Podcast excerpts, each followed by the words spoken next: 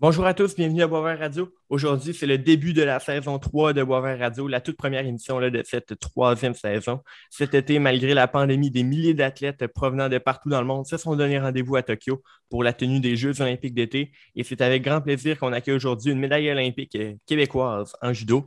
Et euh, juste avant, pour m'accompagner, notre, notre expert judo, on va l'appeler comme ça, Thomas Beauchemin, il était là pour Antoine Valafortier lors de la saison précédente. Euh, Thomas Beauchemin est avec nous. Salut Thomas, comment ça va? Salut, ça va très bien. Toi, écoute, content d'être ton expert judo, même si j'en ai jamais fait, mais c'est toujours un plaisir de rencontrer des athlètes, surtout quand ils ont le même nom de famille que, que moi. Ben, ouais, c'est un plaisir. Hein? Ben oui. Excellent. Donc, l'invité aujourd'hui, Catherine Beauchemin-Pinard.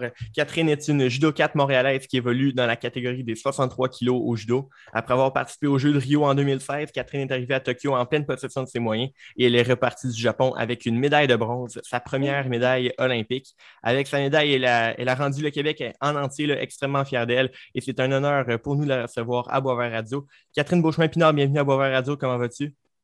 Bien, vous? Ça, va super bien. Débutons par euh, parler euh, du commencement de, ta passion pour le judo. comment est-ce que tu commences à t'intéresser au judo dans ta jeunesse? c'est vraiment anodin. J'étais en train de faire une lecture en français.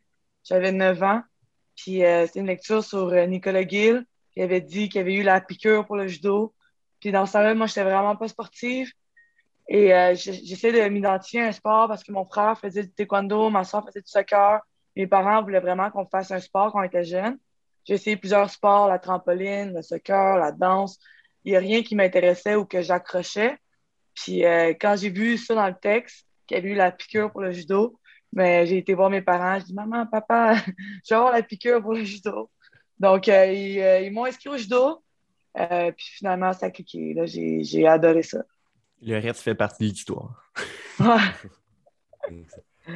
Autre le judo, parce que c'était une de tes passions dans ta jeunesse, comme tu le dis, c'est quoi qui ressemblait ta vie, tes autres passions un peu euh, dans ta jeunesse? Là? Si tu faisais un résumé un peu, que quand tu as commencé, de quoi avait l'air ta vie autre le judo? Parce qu'on le sait bien, tu avais l'école avec ça, tu avais sûrement d'autres choses. Mais c'est plus que j'ai commencé à faire du judo, puis je suis devenue un peu plus sportive, puis je me suis intéressée un peu à d'autres sports. Je me souviens, il y avait une année au secondaire, je, je faisais du judo, je faisais un scout ici, euh, je faisais du flag football, je faisais du cheerleading que j'avais comme 4-5 sports en même temps que je jonglais entre. Mais là, à un moment donné, euh, j'ai dû décider justement qu'est-ce que je voulais faire parce que ça n'avait plus de sens avec l'école et tout ça. Euh, j'ai aussi commencé le secondaire en art plastique. J'avais concentration en art plastique. Fait que je tiens un peu à, toutes sortes d'affaires. Ouais. Euh, puis finalement, j'ai changé en secondaire 4 pour le sport-études à Boucherville pour vraiment me concentrer juste sur le judo. OK. D'ailleurs, euh, j'ai remarqué euh, un chat qui vient de passer en arrière. C'est euh, super mignon. poursuivons. à quel moment dans ta vie est-ce que tu t'es dit je suis assez bonne en judo, je veux faire ma carrière là-dedans et gagner ma vie avec ça? je te dirais ça a été tranquillement. J'ai commencé, quand on commence à être payé par le judo, à recevoir les brevets, c'est clair que tant que tu es payé, tu es comme ben, je vais continuer. pourquoi pas? Euh, c'est clair que quand souvent ça arrive ça quand le monde commence à plus être payé parce qu'il fait moins de résultats euh, puis ils, ne remplissent pas les standards pour avoir les brevets, c'est souvent que les personnes commencent à prendre un peu plus leur retraite parce qu'ils ont euh, passé une année ou deux années sans être payé, mais payer les compétitions puis être à l'école en même temps. Ça commence à être un peu dur à jongler avec tout ça. Mais je mm-hmm. te dirais que moi, j'ai tout le temps rempli les standards. Fait que à chaque fois, j'étais comme OK, j'ai encore le brevet, je peux continuer. OK, j'ai encore rempli le standard pour l'année d'après. Je dirais que je m'améliorais tranquillement un peu. Puis euh, jusqu'à temps que je sois sur la scène internationale, puis je performe, j'étais comme Ah, ben, je pense que je suis à ma place. Ouais. Mais quand tu parles du brevet, c'est comme un. Dans le fond, une. Euh, c'est comme une bourse. OK, une bourse en fonction de tes performances? Euh, une bourse gouvernementale, en fait. C'est le gouvernement qui accorde un certain nombre de brevets au sport, selon leurs résultats aussi. Fait que là, avec les médailles aux Jeux olympiques qu'on a eues, on espère peut-être avoir un petit peu plus. Mais euh, ça, va, ça, ça, va être à voir. On ne sait pas encore, ça va être pas les budgets pour l'année d'après. Mais ça, ça quand je sais pas, il y a une quinzaine de brevets, ben là, il faut qu'ils décident à qui qui les donne. Puis ça, c'est vraiment, on est payé euh, du gouvernement du Québec et du Canada, on en reçoit un peu des deux, environ 2200 par mois. Fait que c'est assez pour vivre. C'est vraiment euh, comme un, salaire, là, mais sous forme de bourse. Good. Avant d'être sur la scène internationale, de recevoir tes brevets, parce qu'il a fallu que tu montes avant ça, c'était quoi ton parcours? De où tu es parti de la jeune Catherine qui avait 9 ans jusqu'à aujourd'hui? Euh, ben, en fait, au début, je n'étais pas tant compétitive. J'étais juste là pour m'amuser. Je pense que c'est ça qui a, fait que j'aimais ça au début. C'était comme mhm. vraiment pour le fun, je m'amusais avec mes amis. Puis, puis tranquillement, les compétitions ont commencé. Puis ça, je gagnais pas tout. en fait, je gagnais pas au début. puis euh, tranquillement, j'ai juste commencé à aimer la compétition, puis le feeling de compétition. Et euh, ça, on commence tout euh, à scène régionale. Puis après ça, j'ai commencé à faire des provinciales. Puis après ça, pour me sélectionner pour le Canadien, j'ai dû faire des résultats au provincial. J'ai fait première au Jeux du Québec aussi. J'ai fait première au Jeux du Canada.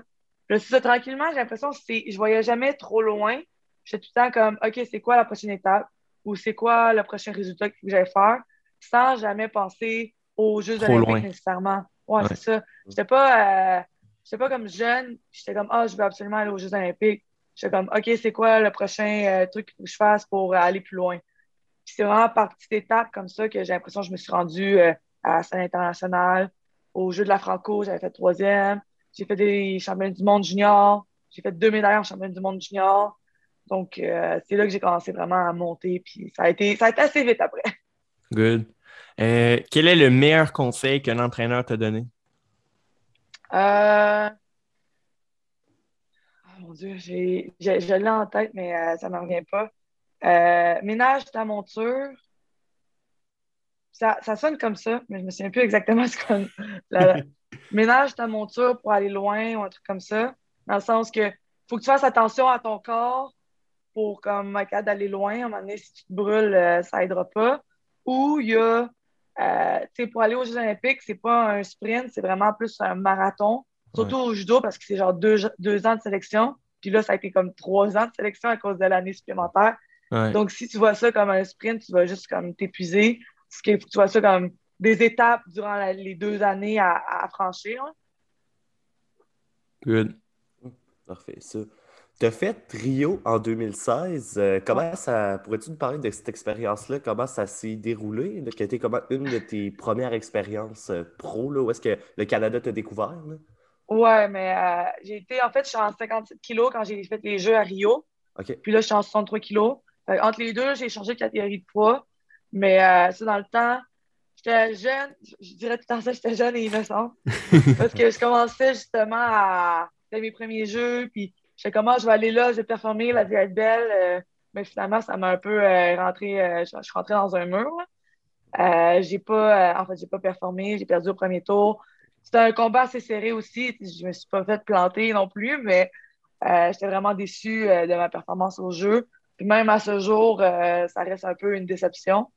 Et je sais même pas si je vais être J'ai peut-être regardé mon combat des jeux une fois ou deux après les jeux. Puis j'aurais encore de la misère à la regarder. Euh. On, tourne la page. Oui, c'est ça. Mais euh, un de mes objectifs, justement, après Rio, c'était, moi, dans ma tête, c'est que là, je, reviens à Tokyo 2020. Pas exactement dans les mêmes conditions que je pensais que ça allait être. Euh, j'ai cheminé à travers, justement, les cinq ans, dont un changement de catégorie de poids parce que j'étais plus capable de faire le poids chez 57 kilos. Je perdais 10 kilos je faisais 5 kilos d'hydratation. C'est rendu un peu, un peu euh, élevé. Mais euh, c'est ça, c'est que c'est comme ça que j'ai évolué de Rio à Tokyo. Good. Euh, comment cette déception-là, justement, à Rio, t'a motivé en vue des Jeux de Tokyo? Y a-t-il des ajustements, ben, autre, ton, ton changement de catégorie de poids, y a-t-il des ajustements concrets que tu as, fait qui t'ont rendu meilleur? j'ai focusé plus sur le processus, les, les entraînements avant, euh, que sur le résultat. Je pense, ben, quoi que je faisais aussi un peu avant, mais je pense que j'ai vraiment amélioré cet aspect euh, de, de mon judo ou de ma préparation. Euh, c'est ça, je focusais vraiment sur chaque étape que je devais accomplir. Donc, durant une journée de compétition, ben là, je vais focuser sur l'échauffement, je vais focuser sur chaque combat, un combat à la fois, sans non plus penser trop au résultat à fin. Et euh, c'est clair que mon changement de catégorie de poids euh, a fait des changements dans mon judo. Parce que euh, je me bats contre des filles qui sont vraiment plus grandes que moi. quand j'étais en 57, les filles étaient toutes de ma grandeur environ. Mais là, ils ont toutes une tête de plus que moi, donc j'ai dû faire certains changements dans mon judo. ma technique, ma tactique s'est aussi améliorée. c'est beaucoup de choses que j'ai pas fini avec les années que j'ai l'impression que rendu à Tokyo, ça, ça a donné ce que ça a donné. En trio puis Tokyo, tu as eu plusieurs compétitions. aussi. il y a eu les Jeux panaméricains, ben, il y a eu euh, les championnats du monde aussi. Euh, parle-moi de ces résultats-là entre les deux jeux qui t'ont peut-être mis d'attaque envers Tokyo 2020, qui finalement s'est retrouvé 2021, mais bref. Ouais. Euh, j'ai... En fait, dans la dernière année, ça a été vraiment une super bonne année côté compétition. Sans parler du COVID, mais j'ai l'impression que j'ai vraiment, je me suis vraiment améliorée tout au long de l'année. J'ai euh, focusé sur qu'est-ce que j'avais à, améliorer dans mes techniques. J'ai fait euh, justement première au euh, championnat panaméricain deux années de suite. Les championnats du monde, par contre, ont pas super bien été les, en 2019. J'ai pas fait eux qui ont juste fait avant les Jeux parce que justement, j'avais trop peur d'avoir le COVID puis de un peu scraper ma préparation pour les Jeux parce que ça aurait été deux semaines de quarantaine là-bas, deux semaines de quarantaine ici, ça aurait été vraiment compliqué. Puis j'avais pas vraiment besoin des points des chemins du monde pour euh, les jeux. Tu étais déjà qualifié. Ouais, c'est ça. Eux qui couraient les points, euh, c'était un peu nécessaire. Mais pour moi, c'était plus, euh, plus dangereux, je trouvais, d'aller faire les chemins du monde. Mais ça, eux, en 2019, ça, ça ça a été une grosse déception. je me souviens, j'ai perdu au premier tour contre une Mongole, une Mongolienne, excusez. Euh, puis, euh, c'est au premier tour, je parle contre elle, je l'avais déjà battue avant. Puis, j'étais vraiment déçue. Puis, dans ce temps-là, j'avais tendance à me rentrer comme 10 couteaux dans le cœur quand je perdais. Je pense que j'ai un peu appris de ça. Puis, j'ai un peu euh, pris de la maturité à travers ça, dans le sens que maintenant, j'essaye que les compétitions que je perds ne me définissent pas vraiment comme une personne, mais que c'est plus une façon d'apprendre, parce que ça sert à rien d'être tellement déçu de toi qu'il faut que tu remontes une grosse pente pour revenir à la compétition. Parce que les déceptions peuvent être vraiment dures à remonter des fois. Mm-hmm. Donc, ça, ça a été vraiment plus un apprentissage. Euh, puis je pense que ça va m'aider aussi pour le restant de ma carrière à continuer et avoir plus du fun à faire du judo. Avant les, Jeux olympiques, s'est déroulé comment ton entraînement au Québec avec toutes les mesures sanitaires? On sait, le 13 mars 2020, ça a été le gros confinement. Il y a eu trois confinements en tant que tel, on va s'en rappeler. Comment ça a été pour toi de, te préparer? Ça a dû être plus dur, j'imagine, avec toutes les mesures, mais malgré tout, tu dois être content du résultat. Mais comment ça s'est déroulé? Ah non, ça n'a pas été évident. Puis même euh, Nicolas Gill disait que si on réussit à avoir des médailles au jeu avec toutes les, euh, restrictions qu'on avait, était comme ça va être euh, vraiment, pas étonnant, mais vraiment surprenant comparé à d'autres pays qui avaient quasiment aucune restriction c'est juste revenir de compétition. J'ai peut-être fait quatre ou cinq compétitions durant la pandémie où j'avais deux semaines de quarantaine à faire en revenant. Puis juste ça, je pense pour moi, ça a été euh, le pire à faire. Je revenais de compétition, je voulais travailler sur euh, certains euh, aspects techniques de mon judo, mais là, je ne pouvais pas, j'étais confinée chez nous pendant deux semaines. Ça, je trouvais ça vraiment dur à, à passer au travers. Mais après ça, c'était plus les bulles. On faisait des bulles de quatre, cinq personnes j'avais comme trois, quatre partenaires différents que je pouvais m'entraîner avec. Mais on fait un ton. Habituellement, on faisait 7, 8 combats par soir. Mais là, faire 7, 8 combats par soir contre les mêmes personnes à tous les soirs, 5 jours semaine, ça, ça commençait à être long. C'est ça. Puis là, c'était essayer de trouver des défis pour te motiver. Parce que là, tu te bats tout le temps contre les mêmes personnes. Ça que là, tu commences vraiment à les connaître. Ça que tu travailles vraiment, tu travailles plus vraiment qu'est-ce que tu dois travailler c'est vraiment un défi de, de, mettre ça motivant pour qu'on puisse plus travailler. Euh, mais juste avant les Jeux, ils ont décidé de faire une bulle olympique d'une vingtaine de personnes. Euh, reste qu'on était euh, là-dessus, ça comptait tous les garçons aussi. reste qu'on était quand même restreint, mais c'était déjà mieux que la bulle de 4-5 personnes. Ouais. ça doit, c'est sûr. Puis avec les mesures au Québec, il y a eu celle de Tokyo, on les voyait, nous autres, juste en redifféré à la télé au Québec, on trouvait ça intense. Là il y a eu l'histoire des liens en carton. Moi, je trouvais ça spécial pour avoir vu passer sur plusieurs réseaux, euh, réseaux sociaux. Mais c'était comment les, la vie là-bas à Tokyo, autre euh, que quand tu te battais plus dans le village olympique, comme on l'appelle? C'est clair que euh, la magie des jeux était un peu diminuée à cause de toutes les restrictions. Mais je trouve qu'ils ont quand même fait assez une bonne job, hum. de un, avec les appartements, puis le, le, le, building Canada, ils ont quand même décoré ça. Ils ont essayé de mettre ça quand même chaleureux, si on veut. Euh, mais tu sais, dans le village, quand tu te promenais, tu avais les anneaux que tout le monde prenait. Euh, des fois, il y avait une file d'attente pour prendre la, la photo euh, avec les anneaux. Il fallait que tu ailles vraiment tôt si tu veux pas avoir une file euh, dehors au gros soleil. Mais c'était quoi? C'est tous les athlètes qui voulaient prendre leur petite photo avec les anneaux? Ah, des fois, il y avait une longue file, il y avait des groupes, puis il y a tout le temps une file justement pour les anneaux au jeu. Ouais. là. Puis il faisait chaud, hein, plus chaud que je pense euh, pendant la grosse canicule qu'on est en train de vivre en ce moment. Euh, ben, en fait, c'était aussi parce que c'était humide, vraiment, Ouais. vraiment humide. Fait que euh, tu sortais dehors, tu étais comme en sueur, mais ta sueur s'évaporait pas nécessairement. Fait que, euh, tu, ouais, non, tu sortais du, de ton building, tu allais à la cafétéria cinq minutes, puis t'avais chaud, là. Au Mais moins, en tu te plus, battais pas fallait- dehors. Ouais, ça, Ah ça je suis vraiment contente que nous, on était un peu à l'air climatisé pour notre compétition. Mais euh, on devait porter euh, le masque tout le temps aussi. hein. À l'intérieur, ben, en fait, quand tu es dans ta chambre, t'es correct. Puis quand tu es dans ton appartement, il conseillait de euh, porter le masque. Mais nous, on était toute l'équipe de judo ensemble dans l'appartement. On s'entraînait déjà ensemble, fait que c'était pas vraiment nécessaire. Mais dès qu'on sortait de notre appartement pour aller à la cafétéria, même si tu étais dehors, il fallait que tu portes le masque. Fait qu'avec euh, à 36 dehors, avec le masque, c'était pas super. Parles de la cafétéria, la bouffe à Tokyo, était-tu bonne? Moi, j'ai. Moi, j'ai aimé ça, mais tu sais, je connais un peu, on va souvent au Japon, fait que je connais un peu les spécialités du Japon. Puis il y avait la grosse cafétéria, puis il y avait une petite cafétéria avec justement les spécialités du Japon. OK. Euh, ça, j'avais vraiment aimé ça. Je pouvais goûter, euh, ça s'appelle euh, les tokoyaki. C'est genre des petites boules de pâte avec une pieuvre dedans. Ou les okonomiyaki avec ça aussi. C'est comme une, c'est une, om- ouais, une omelette aux choux japonaise. Euh, ça, c'est comme mes deux repas préférés au Japon. Là, puis il y avait Ok. ça, j'étais vraiment contente. Euh, sinon, à part ça, c'était, il y avait un peu de tout, de la viande grillée. euh, c'était c'est un buffet aussi un peu. Fait que, des fois, c'est Ouais. pas euh, full bon quand ça reste réchauffé longtemps. Mais en général, moi, je trouvais que ça avait vraiment d'allure la bouffe. là. OK. J'ai vu passer des trucs sur les réseaux sociaux aussi, genre, mettons, euh, on essaye la bouffe japonaise, c'est-tu bon? Ah, les de natto. Y a-tu quelqu'un qui a essayé ça? Ça, c'est. Moi, j'ai- j'aime vraiment pas ça, là. C'est genre des. euh, Ah, ça pue en plus, là. Tu sens du fromage bleu, là. C'est genre dix fois pire que le fromage bleu, là. Puis Ah ouais. ça sent comme le fermenté. C'est comme des bines fermentées. Puis là, quand tu manges ça, ça fait des filaments gluants. Oh.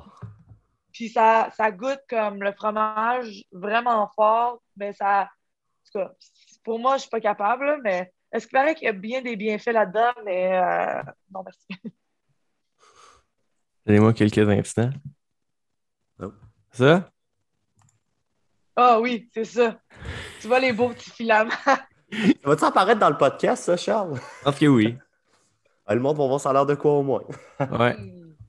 Tu sais, ils mangent ça pour déjeuner au Japon souvent. Ah. Eh bien. Différent des toasts et des céréales. Ah, Ouais. Euh, parfait. Euh, avant d'aller dans, dans le détail, de ta, performance sur, euh, dans le fond, euh, dans la compétition à Tokyo, euh, j'aimerais que tu me donnes un mini cours de vocabulaire de judo. C'est quoi un, un nippon c'est quoi un wazari? En fait, Ippon, c'est une projection avec force, vitesse, contrôle. Il m'en manque un. Contrôle. Et ben, sur le dos, complètement sur le dos. Il faut que, euh, il faut qu'il y ait tous ces éléments-là, puis il faut que le, le partenaire atterrisse directement sur le dos, les deux épaules, ça, ça va être un Ippon. Ou Les des deux, fois, c'est le partenaire. le, deux épaules sur le tapis qui tombent. Ouais, le dos. OK. Puis euh, un wasari, c'est toutes les projections qui manquent une de ces aspects-là. Mais il faut quand même que ça soit euh, ton- une épaule qui touche sur le dos. Si tu peux pas euh, tomber directement sur le ventre, ça ne comptera pas. Ça, c'est aucun point. Là. Mais si ça, ça, ça touche comme le côté ou un peu sur l'épaule, des fois, c'est comme dur à comprendre parce que c'est comme il a un petit peu, petit peu l'épaule le côté, ils vont donner un wasari. Des fois, c'est un peu limite les points, mais il faut qu'il fasse une. euh, faut qu'il tranche un moment en quelque part euh, quand c'est un point et quand c'est plus un point. Euh, puis sinon, aussi, tu peux avoir euh, avec immobilisation au sol, c'est 15 secondes d'immobilisation au sol, c'est Wazari, 20 secondes d'immobilisation au sol, c'est Ippon, Ou il y a étranglement, clé de bras, que c'est par abandon. Fait que quand la personne abandonne, c'est un Ippon directement. Quand tu as Ippon, tu gagnes le combat, le combat est fini. Quand tu as Wazari, C'est un point. euh, c'est un point, mais quand tu as deux Wazari, ça devient un Ippon. Ah. OK. C'est bon. Fait qu'à un moment donné, tu peux pas avoir 10 Wazari. Là. C'est deux Wazari devient bon. Avant, il y avait aussi euh, Yuko euh, puis Coca, mais ça, c'était comme. Mais nous, pas plus. trop- ça commençait à être trop de points pour démêler toutes les affaires. Fait que là, ils ont mis ça plus simple, justement, pour que ça soit plus simple à comprendre. Excellent. Euh, après avoir perdu en demi-finale contre l'éventuelle championne, euh, la française, euh, tu vas en finale de la médaille de bronze. Euh, raconte-moi de ton point de vue le match décisif là, que tu as disputé contre la vénézuélienne Henri Kellis Barrios. Oui. En fait, mon, mon combat de demi-finale, c'était plus comme un défi. Parce que j'avais jamais battu avant, puis tu sais, comme cinq fois championne du monde, ouais. comme numéro un, euh, un peu indétrônable. Oh, Elle n'a pas perdu souvent dans sa carrière. Euh, Ouais. Donc, euh, c'était vraiment plus un défi. Puis je sais que je suis capable de faire des bons combats avec. Je sais qu'elle aussi, tu sais, elle est battable. C'est humaine. Puis c'est clair qu'elle elle peut être battable. Euh, ça fait que je me suis dit, bon, je vais y aller, je vais donner tout ce que j'ai. Puis aucun, aucun regret. Fait que c'est ça que j'ai fait. J'ai fait une erreur quand même. Elle, me, elle a réussi à me projeter. Euh, j'ai quand même été jusqu'à la fin euh, du 4 minutes c'est clair que euh, en demi-finale, je comme ah, la, la finale, est- la finale d'or était comme, quand même proche. Fait que, Ouais. un peu déçu, mais euh, après ça, j'étais comme ben, je vais en finale de bronze, puis je vais me, je me focusser sur ma finale de bronze parce que je suis comme je vais être encore plus déçu si je prends ma finale de bronze en plus. Ouais. Fait que, fait en fait, c'était un défi, mais je n'étais pas après à- vraiment déçu d'avoir perdu contre elle, là, qui était la, la, la française. Donc après, ça n'a pas été si dur que ça de me remonter et me, me remotiver pour ma finale de bronze, qui était contre euh, Barrios. Et euh, elle, on s'est battu vraiment souvent ensemble, c'est qu'on se connaît les deux vraiment beaucoup. Euh. Justement, elle vient euh, à Asba pour les championnats panaméricains aussi. Fait que j'avais fait ma finale euh, d'or contre elle, puis j'avais gagné. La dernière fois, je m'étais battu contre. Mais avant ça, tu avait gagné un autre combat, puis j'avais gagné un autre combat. C'est comme, elle en a gagné un, j'en gagne un. Fait que là, c'était quand même un combat serré, mais je savais que c'était un combat que j'étais capable d'aller chercher. Parfait, ça. Quand tu as eu ta médaille de bronze, tu l'as dit plusieurs fois en entrevue que tu l'avais gagnée pour ton père. Est-ce que tu pourrais expliquer aux auditeurs euh, pourquoi est-ce que tu, tu as dit ça souvent? Là, puis qu'il y a un peu la Euh, ouais, raison ça- c'est revenu assez souvent Ouais. Euh, parce que, en fait, mon père, a deux ans, il a fait un AVC. euh, Peut-être un, an un peu avant la pandémie. Il a fait un AVC quand j'étais en tournoi. Euh, je faisais un camp d'entraînement au Japon, j'allais faire un tournoi en Russie. Puis ma mère m'avait appelé le matin, c'était le matin au Japon, pour me dire que justement, mon père avait fait un AVC assez grave, puis qu'il était à l'hôpital, puis que ça allait pas super bien. Puis ma première réaction, c'était Oh mon Dieu, je veux revenir à la maison, être avec vous. Puis ma mère, elle m'a dit Non, non, je veux vraiment que tu ailles faire le tournoi en Russie. C'était un grand slam. Elle me dit Je sais que c'est vraiment important pour toi. Tu avais comme objectif d'aller faire une médaille au Grand Slam de Russie. Donc, on veut vraiment que tu y ailles. Puis, euh, elle dit Toi, pour. Puis mon père, il est vraiment, euh, il est vraiment sportif, puis il aime le sport. Puis pour lui aussi, c'était important que j'y aille.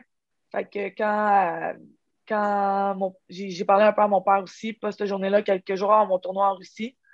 Euh, puis il me dit euh, Rapporte-moi une médaille, ma championne. Puis, tu sais, il avait de la misère à parler. Il y avait euh, une petite voix, puis comme il était capable de me dire ça. Fait que dans la tête, moi, c'est clair, euh, si je suis pas avec eux, à, côté d'eux, avec la, la vessie de mon père, je veux lui ramener une médaille. Fait que c'est ça que j'ai fait en Russie. Je me souviens encore, ma finale de bronze, j'ai j'ai gagné ma finale de bronze au sol en immobilisation. Puis euh, après, j'ai éclaté en sanglots. J'étais plus capable d'arrêter de pleurer pendant 10 minutes. Puis c'était quand même drôle parce que mon équipe n'était pas au courant. Il y avait juste mon coach qui avait mis au courant euh, de ce qui se passait parce que je voulais pas qu'il m'en parle tout le temps de Ah, ah, comment ça va ton père, puis comment. Fait que j'ai juste mis au courant mon, mon coach. Avec toute mon équipe était comme Mon Dieu, qu'est-ce qui se passe? Pourquoi elle pleure autant? Et, et finalement, euh, ça, quand je revenue après ça au Canada, j'ai donné ma médaille. Puis c'est la première chose que j'allais faire. J'ai atterri, de l'avion, j'ai porter ma médaille. Puis au jeu, c'était un peu. Sa condition est stable. Euh, il, est quand même. Il a, perdu beaucoup de mobilité, il a de la misère à parler pareil. Mais euh, il est encore très présent, puis il est très là, puis il est conscient de ce qui se passe. Puis euh, il m'avait ma mère était un peu désespérée. Elle comme là, tu mets beaucoup de pression sur ta fille. Mais il m'avait encore, encore dit, ramène-moi une médaille, euh, des jeux, blablabla. Fait que euh, c'est ça que j'ai fait, puis je sais que ça la rendait euh, vraiment fière.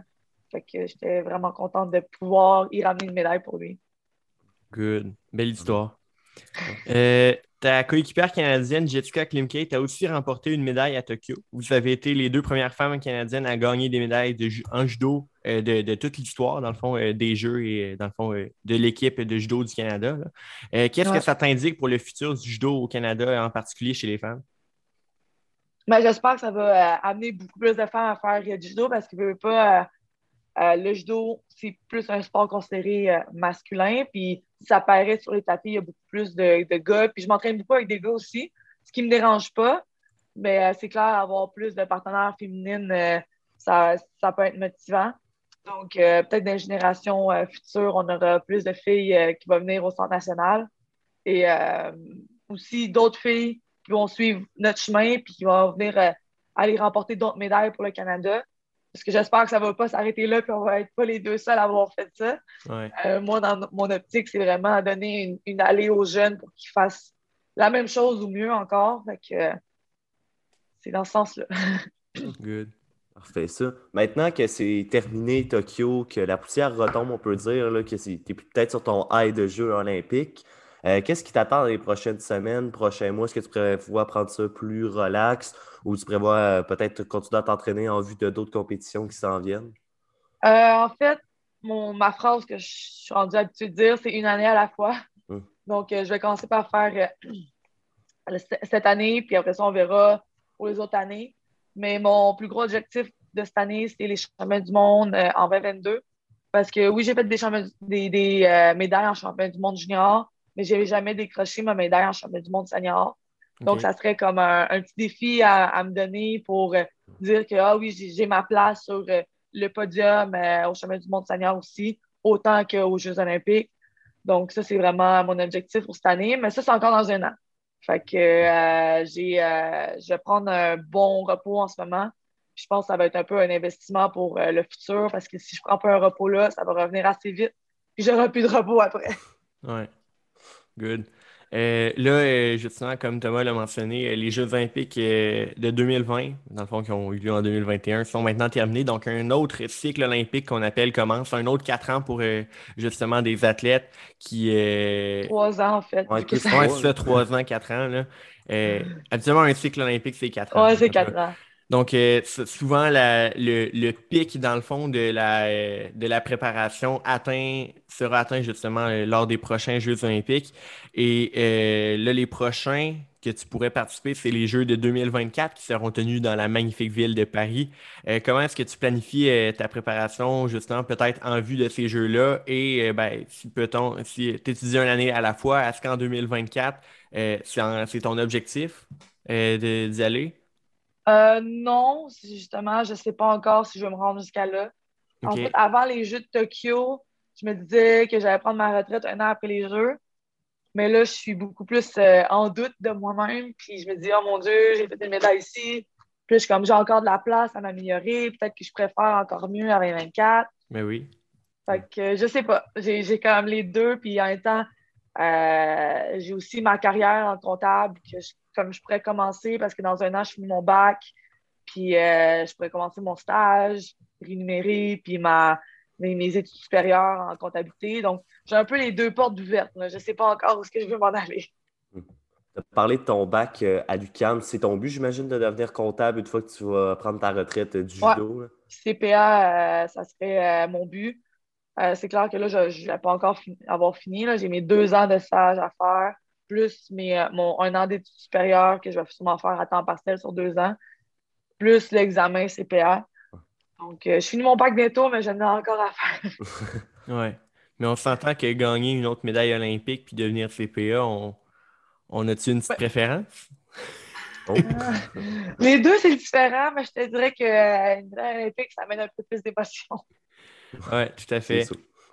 Euh, en terminant, euh, j'aimerais savoir euh, si tu pouvais nous raconter une bonne anecdote de, de, compétition, peut-être quelque chose de, de, comique ou qui t'est arrivé. Là, ça peut être à Tokyo si c'est plaisant, sinon dans une autre de tes compétitions.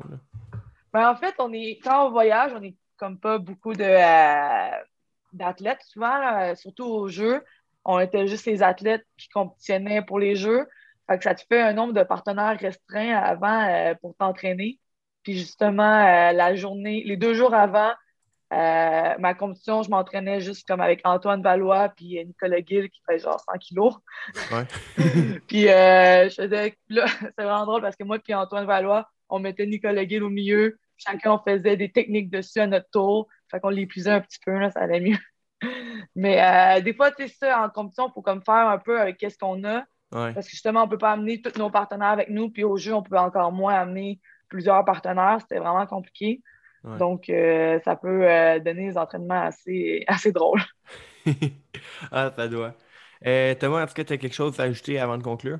Non, non, rien à rajouter. a très bien répondu à nos questions. Puis ça a été un grand honneur de discuter avec toi, Catherine. Merci. Excellent. Ben, Catherine Beauchemin-Pinard, merci beaucoup d'avoir accepté mon invitation d'être venue à Boisvert Radio. Je te souhaite le meilleur pour la suite de ta carrière de judo. Pourquoi pas une médaille à Paris en 2024 ou si c'est ce que tu préfères. Ben, tu lâches pas l'affaire, hein? non. J'allais ajouter quelque chose. Et si c'est ce que tu préfères, une euh, bonne carrière en, comptabilité? Ah. merci. Ça fait plaisir.